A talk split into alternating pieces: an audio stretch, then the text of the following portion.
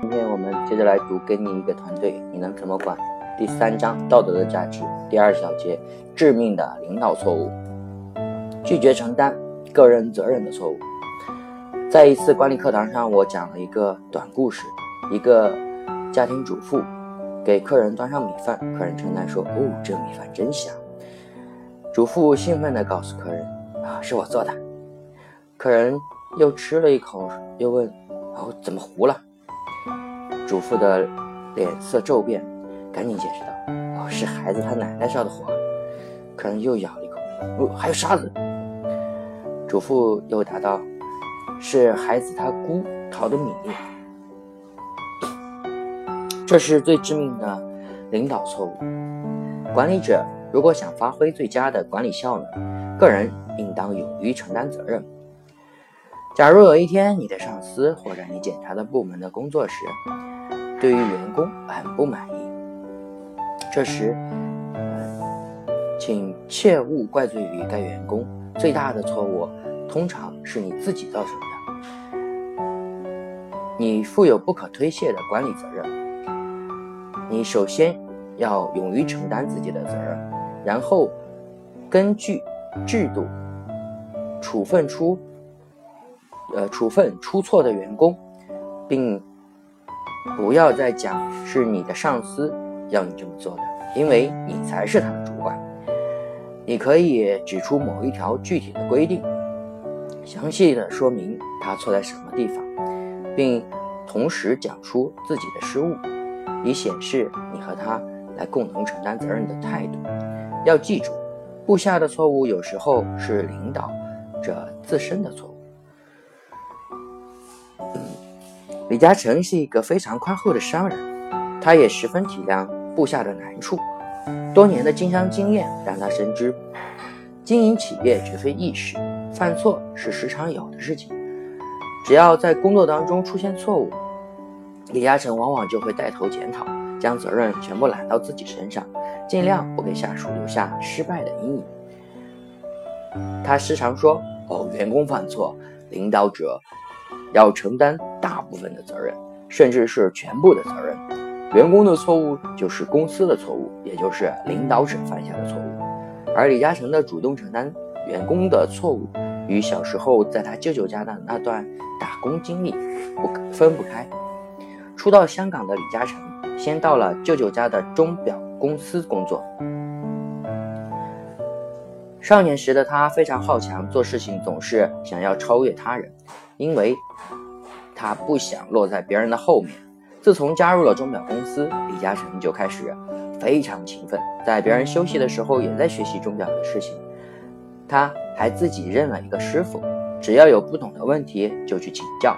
师傅觉得李嘉诚非常聪明，而且还学得很好，啊，非常愿意帮他。有一次，李嘉诚趁师傅不在的时候动手修手表，但毕竟缺乏经验，没有修好。反而一不小心摔坏了手表。到这种遇呃看到这种情况，李嘉诚知道自己闯下了大祸，不但赔不起手表，还有可能丢掉这份工作。师傅知道李嘉诚把手表摔坏之后，并没有骂他，只是告诉他下次不要再犯类似的错误。师傅主动承担了责任，向李嘉诚的舅舅解释是自己的疏忽把手表掉在地上，要求给予处分，根本没有提到李嘉诚的事情。这件事情让李嘉诚觉得得到了非常大的教训。本来是自己犯的错误，却让师傅承担下来，觉得非常过意不去，就向他道歉。结果师傅告诉他，无论以后做什么工作，作为领导者，应该为自己的下属承担责任。部下的错误就是领导者的错误，领导者应该负得起这个责任。虽然当时的李嘉诚年纪很小，根本没有完全领会师傅的意思，但是他记住了师傅的一句话：主动的为部下承担过失的领导者，才是一个好的领导者。现实生活当中，团队出现问题时，我们经常会听到这样的话：一，我以为会怎怎样的；二，我以为他会做好的，结果没有；三，呃呃，都是谁谁谁不对。我已经给他处分了。四，都怨谁谁谁，他不该这样做。五，都是谁谁的错，他没有认真的去做。六，我没有想到怎么呃会怎样啊，不是我的错。七，谁想出事呢？当需要处分某位出错的员工时，我们也经常会听到这位员工的主管讲：“哎，小刘，不是我要处分你，这是老板的意思，他非要这么做，我也没有办法。”听起来这好像全是老板的错，与自己没有半半点关系。结果是什么？是你向下属暗示，之所以会出现问题，是老板领导无方，你和我都没有责任。于是员工在潜意识里面就不会，就会不由自主地认为，哦，原来我的行为是没错的，只不过是不讨老板喜欢罢了。这对于他改正错误没有一点好处。将来，他不会轻易的犯下这种失误，说不定还会更加严厉，直到整个团队的工作氛围完全被打乱，员工逐渐的会变成不胜任，因为他错过了你帮他改正、与他一起面对错误的最佳时机。请记住，当你的下属出现错误时，作为团队的主管，你就应该负起全责，所以一定要对你的上司说：“这是我的错。”同时，要尽可能的与下属共同承担问题的责任，以及与他一起来解决办解决方法。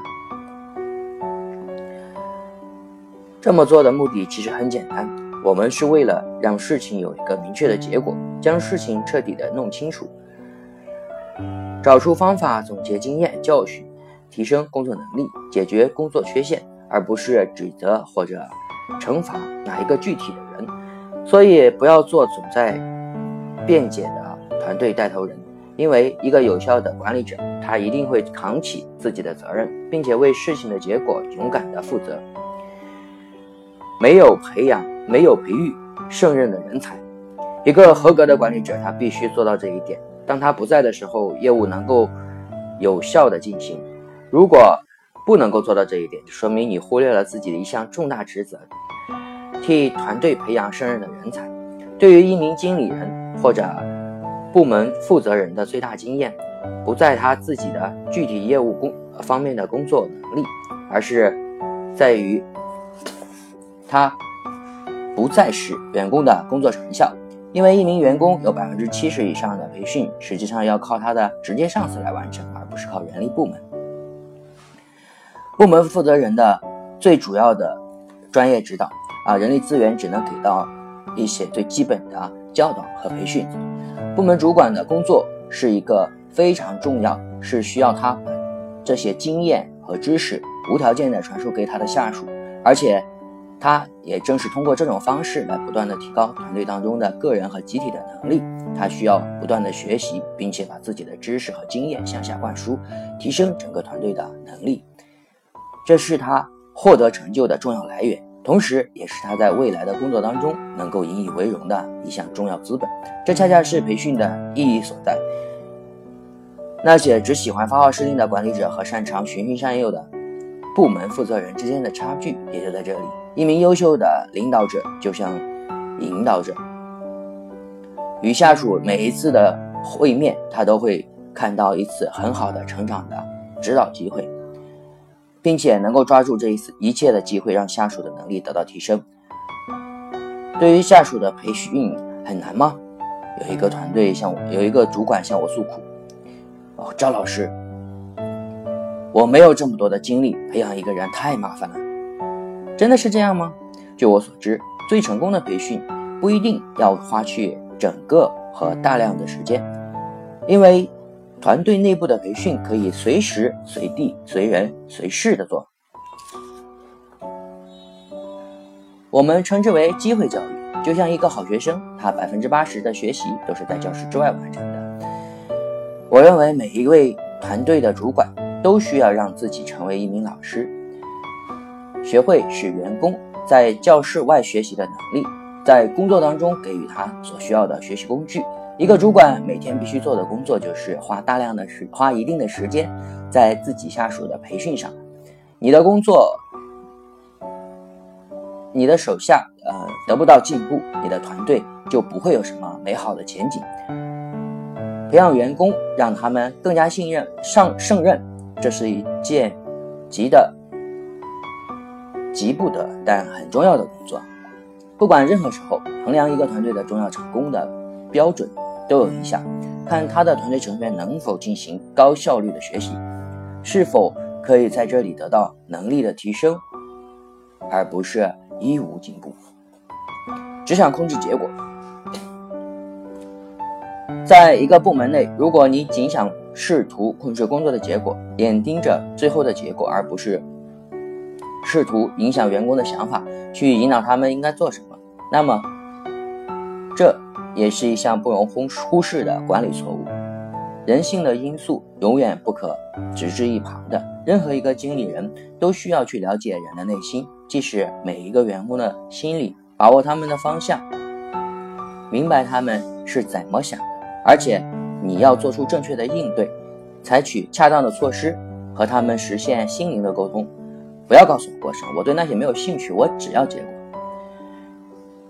我不管你用什么方法，这件事必须完成。等等，这样的话虽然听起来气势十足，但效果非常之差，是最坏的管理者才会讲到的语言。若你如此想，结果就是。假的和空的，因为你要的结果可能是你手下用不好的方法得来的，于是不但不能够让你满意，还有很有可能会带来恶果，损害了其他部门或者同行的利益，比如违反了商业道德，侵犯了公司的规章制度，或者违法犯罪等。对于一个团队和一家公司来说，经历了许多年的历史，才能够培养出一点点好的。传统，许多年的传统才能够培养出一点点牢，呃不牢靠的团队文化。如果因为你的不负责任、放纵下属、不择手段来追求目标，破坏这一切，你的罪责将远超过那些做错了、做了错事的员工。所以，你需要让你的下属养成很多的好的习惯，不但提升工作技能，而且还要为此来建立一种优良的工作文化。一，我们不能只关心工作原先的员工的工作成果，而不考虑这个成果是用什么方法得来的。不好的方法一定会损害你下属的思想，伤害你公司的同事或者公司的利益，甚至会损害整个行业以及你的管理品行。二，别只让你的下属做事，而不告诉他们为什么。如此不会有什么好的结果。手下的思想需要你的引导和启发，规范其行为，提升其品质。要让手下养成正确的做事思想，才能够真正的完成目标和达到你想要的结果。喜欢附和错误的一方，团队内部很讲诚那个忠诚的，比如下级对于上司。要忠诚、服从命令，但这并不意味着你必须一直附和和领导的意见和观点。当你在员工面前表现的总是去依从错误的上司时，他们对你的态度除了鄙视，恐怕还有失望。他们会想：我跟着这样的老板会有前途吗？我会有自己的利益，他他会为了自己的利益随时不顾。是非出卖我。团队主管的价值之一就是能够给自己的上司提出问题，并同时给出解决方法。他需要辅佐上司，但不可以永远的附和。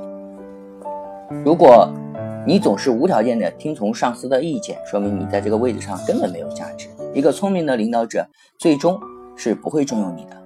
说白了，你可以。大玩攀龙附凤之术，赢得暂时的立足之地，但长远来看，你失去的会更多，上下都不容你，结果只能够悻悻的离去，另寻他处。不过，一个喜欢对领导的错误提出意见的人，也不见得能够占据赢的制高点。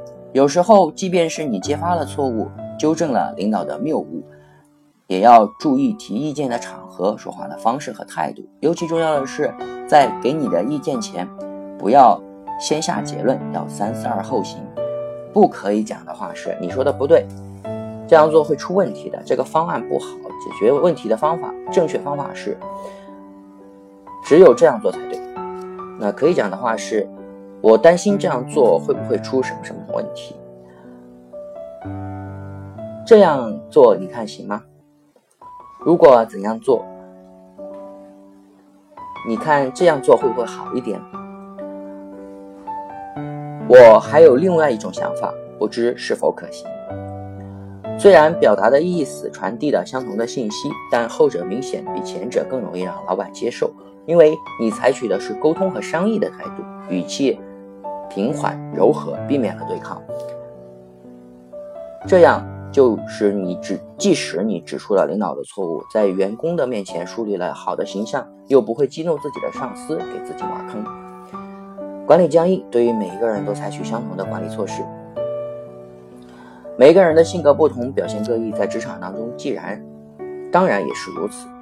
如果你看不到这一点，总是试图用相同的方法去管理每一位下属，呃，你一定无法取得成功。一个好的部门主管，他擅长掌管员工的个性差异，认清他们的优点及弱点。采取因材施教的办法，量体裁衣，对于手下灵活管理，从而能够说服大多数的人建立威望。在这个世界上，你不会找到性格完全相同的两个人。有的人好动，有的人好静，有的人粗心，有的人细心，有的人少言寡语，有的人唠唠叨叨，有的人很耐心，有的人没有耐心，有的人喜欢权力，有的人喜欢金钱。有的人心胸豁达，有的人心胸狭窄，有的人喜欢向上爬，有的人则习惯于服从，喜欢被领导被领导着去做事。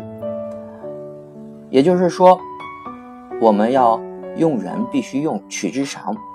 要取之长，你作为主管，平时就得仔细观察他们，看看每个下属的各种表现，比如性格、行为、动作、语言、思想，以及他们如何处理人际关系。根据每一个人的不同特点，尽量大的可能安排与之相应的工作，同时用针对性的管理策略，在遵循大原则和团队共同原则的基础上灵活的对待，才能够取得成功。忘记了利益对于团队的重要性，公司是要赚钱的，不是慈善机构。你作为一名主管、经理、小组组长，甚至。高层的股东或者老板最重要的任务是什么？就是让公司盈利。所以，至少你应极力的防止利润的下跌。你需要告诉员工，并让他们清晰的了解到业务活动与公司的盈亏的关联，他们才会愿意努力的提高效能，融入进团队的利益当中。但是，恰恰是有一些做领导的忽视了这个根本的原则。他们平时喜欢谈理想、讲未来，一厢情愿地给员工将内心的愿景灌输下去，并带着他们一起去实现。最后等到了无可挽回时，才发现一切都是美好的，除了没钱。这样的团队带头人为数不少，我在美国和国内都见过许多。我称他们为理想主义者，就像你让一名。艺术家去开画廊，他可能最关心的是一幅画够不够美，是不是符合自己内心的追求和艺术标准，而不是他能够卖多少钱。事实也是如此。我见过许多的画廊倒闭，都是因为他们的老板是一名优秀的画家，却不是一个合格的商人。说到底，公司的利润取决于产品销售和所有成本之差。道理很简单，作为各部门的主管人员。他们应该致力于合理、充分使用团队的各种资源，尽可能的降低成本，杜绝所有的浪费，并追求最大的收益。这是团队成长的基础，也是每一个团队成员价值得以体现的最大保障。除此之外，别无他途。在这个过程当中，任何一点纰漏都会凭空的增加成本，比如一个错误的决策，一个长期存在的不良习惯，不合理的流程，参差不统一的标准等等。在这里，我说一下团队主管的四个职责：一、为老板创造利润；二、为社会谋取谋求就业；三、为员工谋求福利；四、为消费者谋求品质。公司没有利润就无法生存，利润是一家公司的命脉。当你接手一个部门或一家公司时，请一定再次对自己强调这一点，并将它作为最高的信仰。只专注于业务问题而忽视了管理工作。我知道不少经理人，他们总是只专注于具体的业务问题，以至于完全迷失了自己的本职工作目标。我应该做好管理，而不是从事具体的业务。一个好的管理者，他应该在自己及他人遇到问题时，不要忘记自己的主要目标是什么。不论你什么出身。当你在管理岗位时，你就不能够只做你愿意做和擅长做的事情。有些事情虽然不是你乐趣所在，也要兢兢业业的把它做好。一个团队主管，你必须时刻的明白，自己要做的是纵观全局，带领着团队向工作目标迈进。只是员工的工作伙伴，如果你想和员工成为工作搭档和伙伴，除此别无其他，那我告诉你，你等于。不运管理之道，团队主管的职责除了管理工作之外，还要深层次的去管理手下的生活及内心的状态。一，平时要注意观察属下的情绪，员工的情绪会直接影响到工作的效果。他们不仅需要工作的监督和指导，还需要生活上的关怀。帮助员工快乐的生活是主管的责责任之一。孙子兵法当中说：“视足如婴儿。”故可与之复生息，是足如二子，故可与之俱死。几千年的智慧了，但是今天不少企业的领导人还是不懂得这个道理，经常犯粗暴对待员工的错误。一个合格的管理者应勤于观察手下是否有异常的非工作行为，比如哪些情绪不对，是沮丧还是自负。然后采取适当的措施，建立良好的沟通管理，让员工的心声可以畅快的倾诉的对象。二，你需要改善他们的工作环境和条件，并将你的管理知识和经验传授给他们。平时，只要情况允许，就应该多让员工参与你的决策工作，而且。在工作紧紧张的工作中，千万要记住，不要把他们累垮，不要将加班当成家常便饭。在工作之余，要鼓励他们到外面吃午餐、喝喝午茶、呼吸新鲜空气，而且一些休闲活动可以一起参加。当然，也绝不能让你的团队出现闲得慌、也闲得发慌的人。三，管理者。切记不要在下属面前摆出一副我很累、很紧张的样子，以免将不良的情绪传递给他们。不少老板一进公司就喜欢摆着一张臭脸，尤其是中国企业一些管理者，他们觉得自己这呃自己这样就能够给员工一些压力和震撼，让他们卖力的工作。其实不然，效果恰恰相反。老板脸色不好，情绪不佳，员工的工放松的工作状态反而会。遭到破坏，大家在紧张之余，会一直在想：哦，是不是我做错了什么？会遭受什么样的惩罚吗？忐忑不安之下，工作效率就会受到影响。四，需要从细微之处做起。我们可以制定一些对于员工表示关心的具体方法，比如，当一名新的员工到岗时，由经理以上的领导为他们做入职的介绍；当员工生病时，你可以。亲自为他们准备病号、饮食、联系就医、到家探视、电话慰问等等。当你对于员工说话时，可以先咨询对方是否能够接受自己的语气。再比如，当公司晚上加班的时候，主管可以问一下加班的人吃饭了没有，要不要买点东西，呃，带给他们吃。加班完怎么回家？要不要找车？等等。越是真正的关心，越是来自于细微的环节当中，而不仅仅是几句大而无用的空话。五、关心员工的工作能力的提升。员工出来工作的目的，除了保证生存所需之外，还需要学到的东西是求得职业的发展。每个人的心中都有一个关于事业的梦想，这你必须得清楚，然后重正视。所以，当每一位员工在工作中犯错时，他们最想要得到的其实不是避免批评，而是有人能够立即给他们指出来，实质性的帮助他们进步、改善工作，让他们在职业生涯当中获取能够有所收获。如果你对他们的工作过程漠不关心，只是追问结果，拿他们当做提供利润的工具。利用完了就扔了一边，那么员工就很难对公司保持忠诚。没有订立工作行为和明确的标准，如果你不订立相应的规则和标准，却强制性的随心所欲的要求他们必须完成什么工作，那管理将会陷入一片混乱。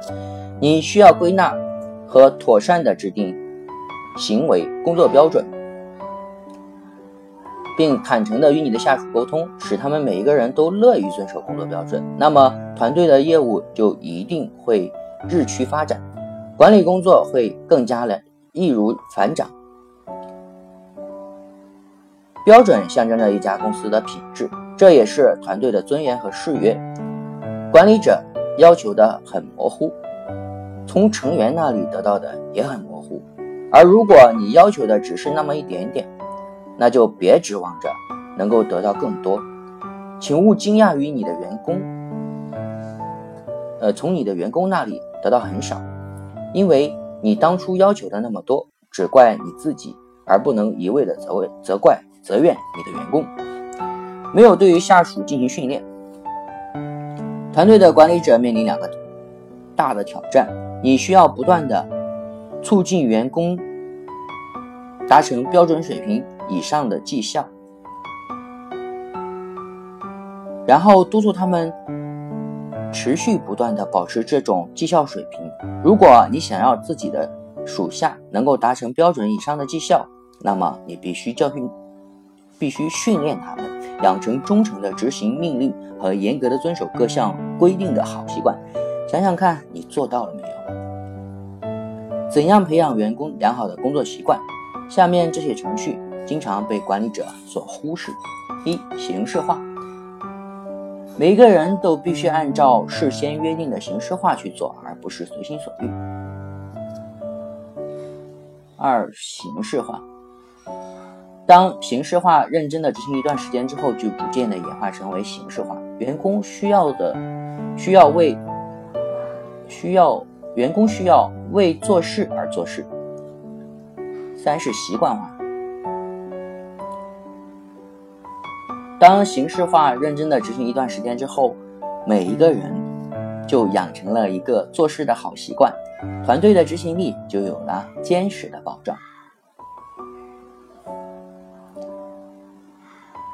一味的宽恕那些不能胜任的员工，你需要做的是有效的对立，其实不是加剧员工、加剧团队空气紧张的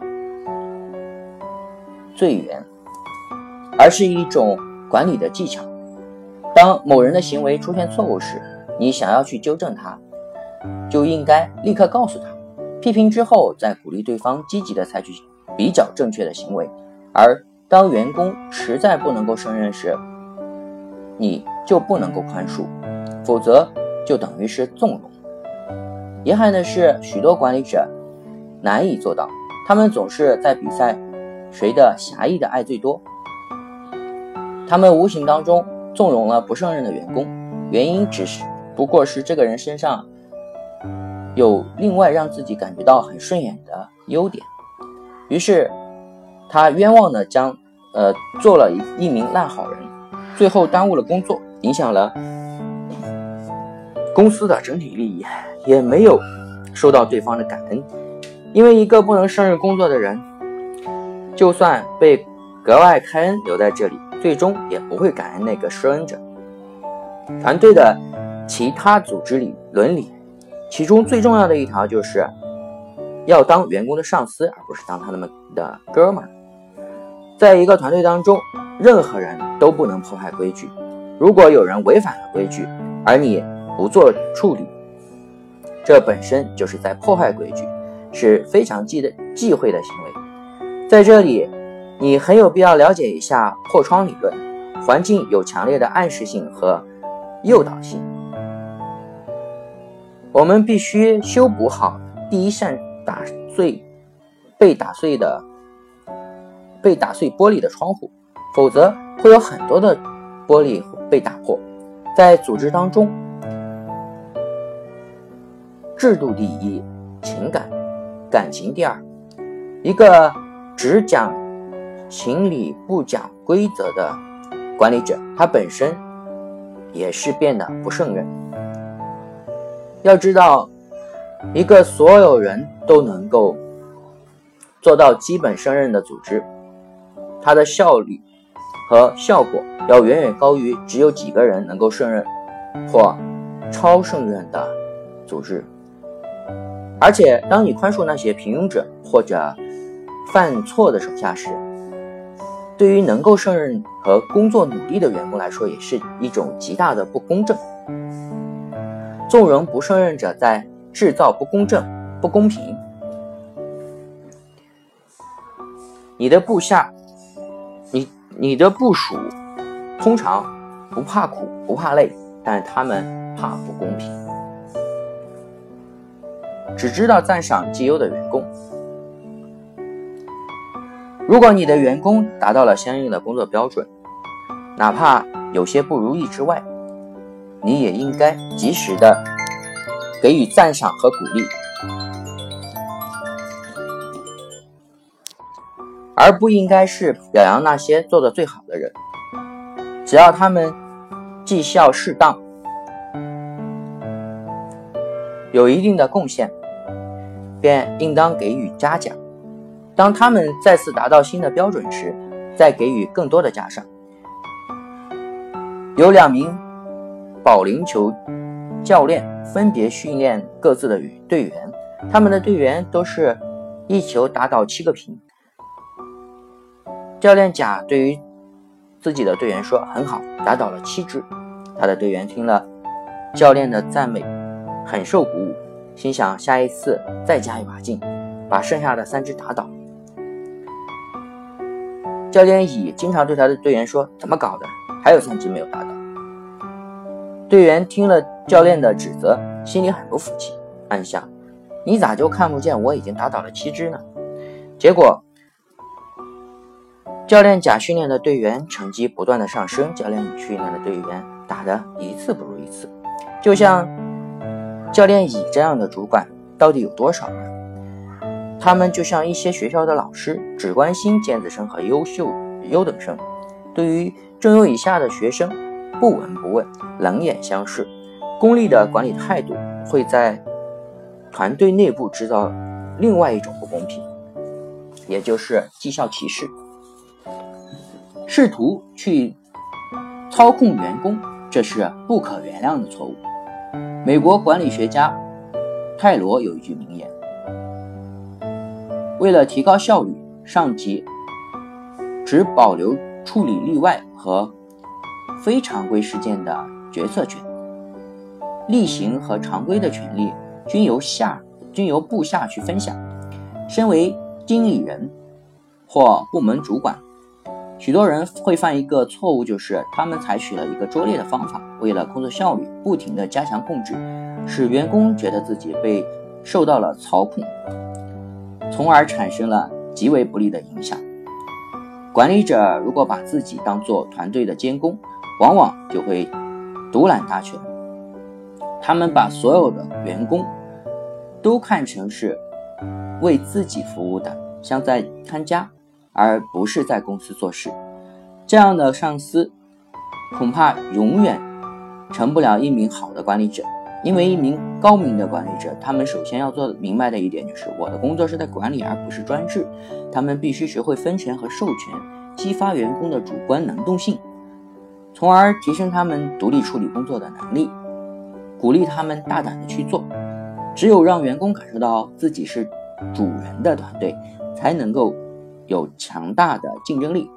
如果你把员工当做木偶，员工早晚会把你当做暴虐的商纣王。和隋炀帝啊，这一章读完了，谢谢大家，The end。